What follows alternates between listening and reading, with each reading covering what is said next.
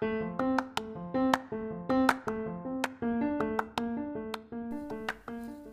que uno estudia periodismo porque cree que es la profesión más hermosa del mundo y ve las noticias y el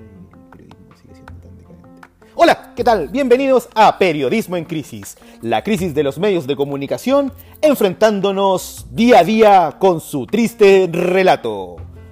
¡Vamos ya!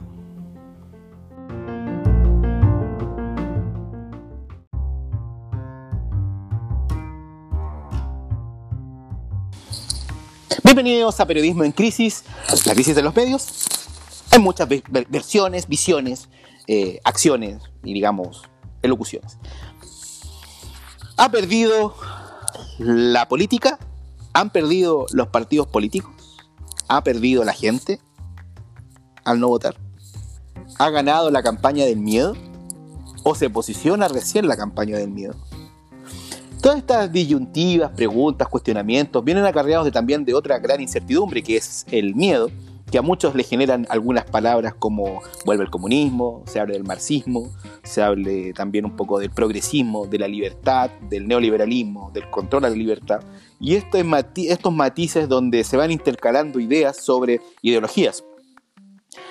Hay que asumir, sí, que en Chile se ha generado una costumbre ideológica o una carga ideológica que tiene que ver mucho con la caricatura post-Guerra Fría, que tiene que ver con que lo que fue de izquierda se asocia a la Unión Soviética, después se, releva con Cuba históricamente y un poco con Venezuela, que tienen trances históricos diametralmente distintos a lo que es el trance histórico de nuestra visión de sociedad eh, para aquellos que son de izquierda. Eh, entendiendo que eh, el proceso de crear izquierdas en Latinoamérica fue de la mano también, en, un sentido común, de mucha agresión hacia los indígenas por parte de la corona española y después del maltrato de la aristocracia que se fue formando en Latinoamérica, heredera de, también de la corona española en algunos sectores como Perú, Argentina, eh, Bolivia,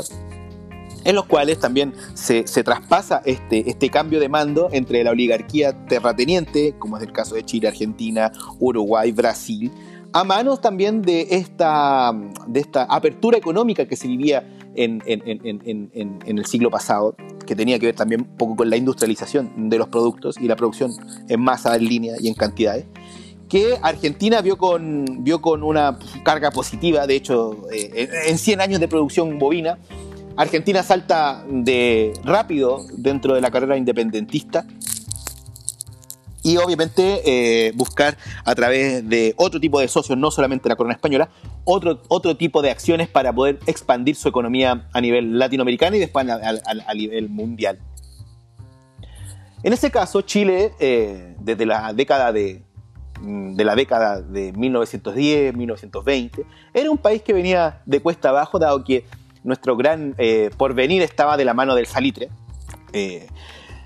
Hubo guerras respecto al salitre y hubo también una forma de intervenir la economía a través del salitre. Ya tenemos en la historia de Chile una persona que se enfrentó al gran poder económico, en este caso al, poder británico, respecto al uso eh, de, los, de, los- de las prebendas que, que quedan luego de la extracción del salitre. Ese fue eh, el presidente Balmaceda, quien, eh, coartado dentro de su propio partido, el Partido Liberal, y después coartado obviamente por el Partido Conservador, eh, termina eh, suicidándose en la Embajada de Argentina con un costo lamentable para el desarrollo del país, dado que el único presidente que generó grandes avances, eh, digamos, sociales en la década de, o sea, en el siglo pasado, fue obviamente Balmaceda con su impronta de, nacionalizar de alguna manera el, la producción del salitre para prebendas y beneficio del pueblo chileno en aquellos tiempos. Esa semillita pasó también de la mano un poco con lo que venía sonando con tintes de liberación o libertad económica de la disputa que tenía el pueblo con los reyes en España y en, y en- directamente también en Rusia, que se ven enfrentados también eh, a este gran control social que tenían los reyes frente a una gran cantidad de población. O sea, era una, un gobierno, era una, goberna- una gobernabilidad del 20% al 80%. ¿Te suena como un poco a, lo que sucedió en estas elecciones como la de la prueba y tampoco ahora con la gran mega elección? Entonces hay una relación un poco histórica donde se dice que la historia a veces es cíclica, pero me quedo más con la versión de que a veces rima nomás, pero no es que sea igual. Y hoy, claro, se ve enfrentada una, una nueva división social en la que personas y ciudadanos enfrentados a una misma realidad se ven, eh, digamos, en choque con esta eh, gran masa de poder que, eh, en este caso, en el caso puntual de Chile, controla la economía y controla también el poder adquisitivo, que no es menor no hay que confundirse un poco también con algún tema que tenga que ver con la relación que tiene el Estado frente al banco, al banco, al banco digamos, al banco central, donde eh, esa autonomía ha beneficiado también a, los créditos un poco más baratos de algunos sectores en desmedro de otros. Y también eh, otro de los, de, los, de los, digamos, como ejemplos similares un poco a lo que sucedía eh, a principios del siglo, tiene que ver también con la concentración de la producción en algunos grupos económicos, donde también irrumpen o quieren irrumpir nuevos grupos económicos con otro tipo de inversiones, dado que eh, es un mundo globalizado y donde todos quieren de alguna manera recibir su tajadita de dinero. Ya no se puede afirmar con tanta seguridad de que hay empresarios de izquierda o empresarios de derecha. Hay empresarios y van a ver el porvenir en un gobierno de izquierda y lo pueden ver en un gobierno de derecha. El tema es que para establecer su ganancia es hora de que establezcan los marcos legales y esos marcos legales los establece el Estado. Si faltó agua en Petorca fue porque faltaba regulación estatal. Si faltó eh, agua en el norte es porque faltó regulación estatal. Si faltaron también preventas del cobre fue porque falta regulación estatal. Entonces,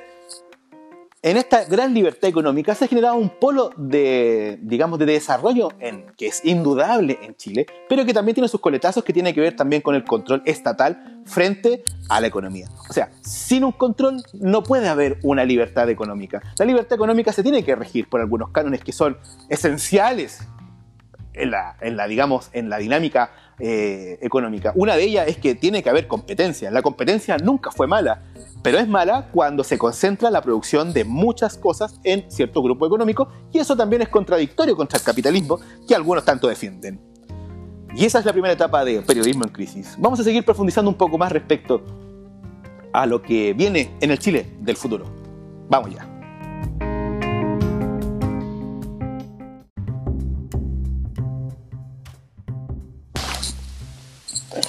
Bueno, y seguimos con este podcast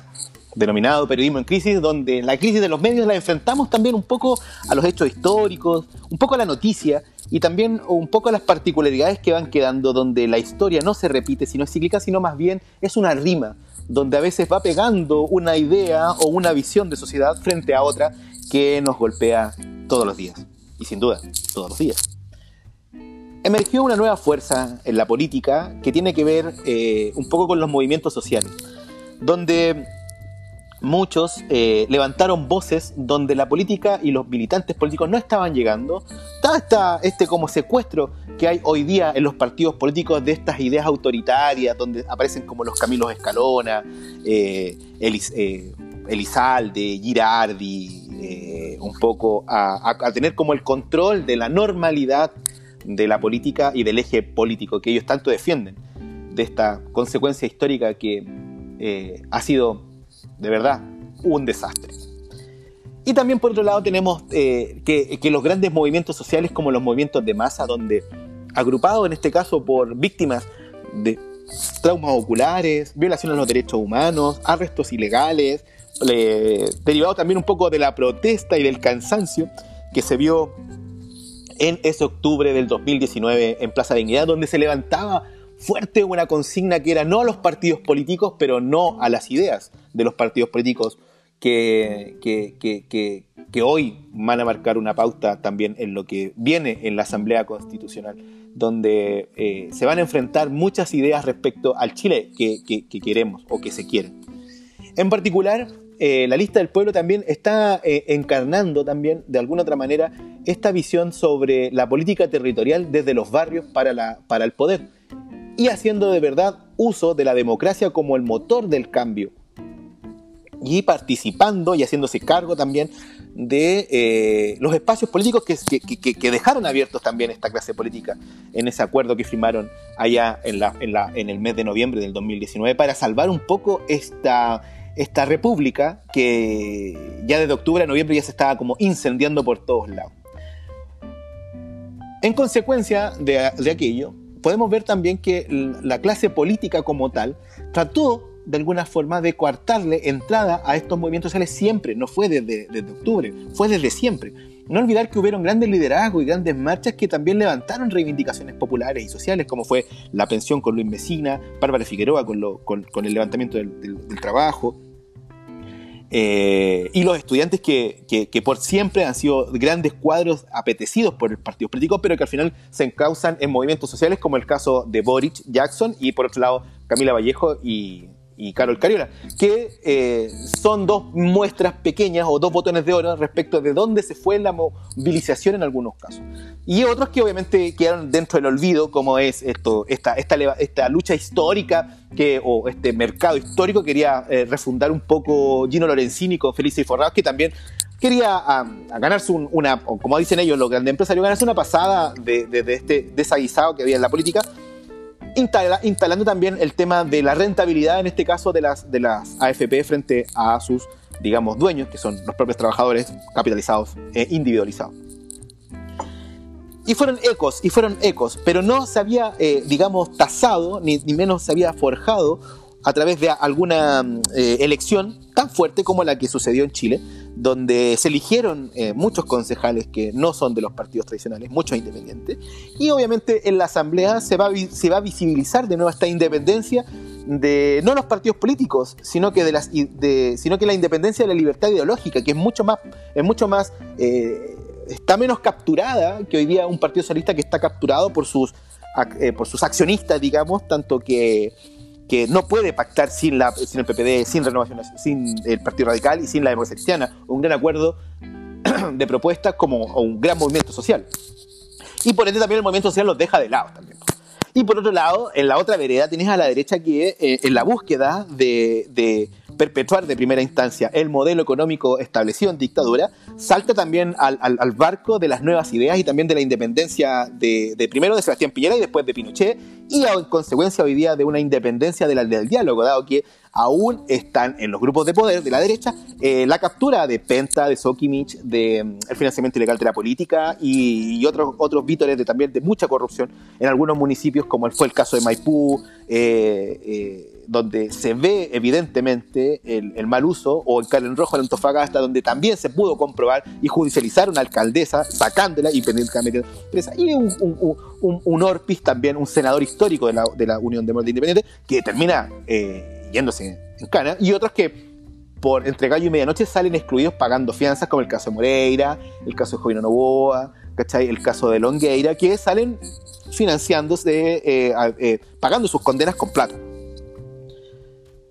Y ese sería como el panorama en general de la política. Y obviamente los movimientos sociales, al ver este panorama en ambas veredas, no se sienten identificados ni tampoco tomados en cuenta, y menos esperan ser tomados en cuenta por estos movimientos políticos, o sea, por estos partidos políticos tradicionales con normas tradicionales. Y se abren a, esta, a este formato donde mucho ayudaron las redes sociales y donde mucho ayudan también eh, los grandes actores de la política para enfrentar esta concentración de medios que en Chile eh, instala una, una, una, proporción dispar a los independientes frente a los cuadros políticos que siempre están en los matinales y siempre están en los, en los programas de debate de política, donde siempre ponen a, a una persona de la UDI, uno de Renovación Nacional, uno del Partido Socialista y después uno del Frente Amplio para hacerlo más open mind. Pero hoy día esa, esa, esa visión, digamos, desde los medios del relato, desde el relato de los medios de comunicación, con la última elección no tiene asidero.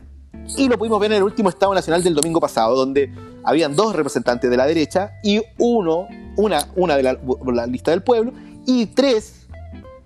de, digamos, de Patricio Fernández, donde estaba también, que también pertenecen como el establishment de la política de la centro, de la centro y la izquierda en un panel de televisión. Y entendiendo un poco que la dinámica hoy día de la derecha está disminuida frente a las ideas progresistas de la izquierda que aún no articula un gran proyecto colectivo, pero que en vías de las demandas sociales tendría que articularse hacia ese lado. Y con, obviamente con la teoría de la sociedad y una teoría de la economía, que obviamente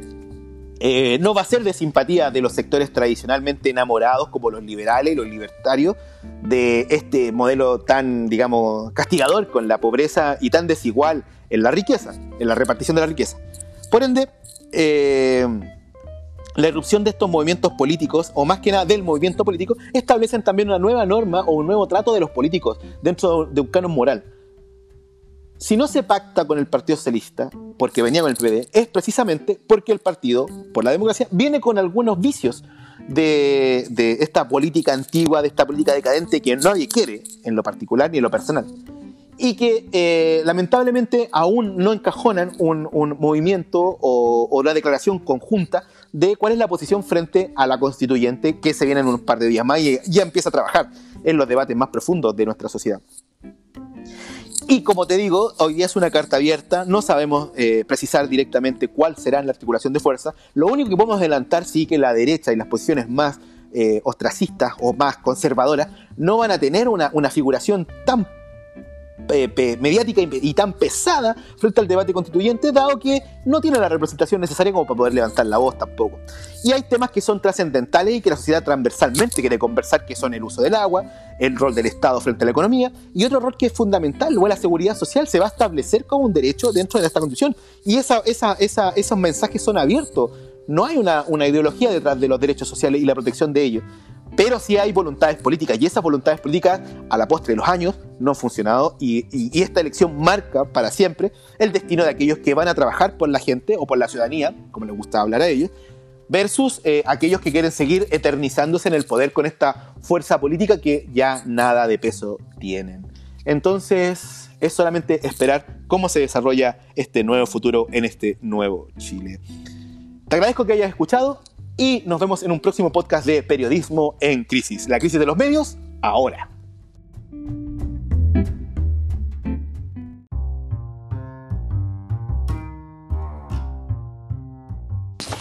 Estoy cansado de escuchar a, a Puta de buen nefasto.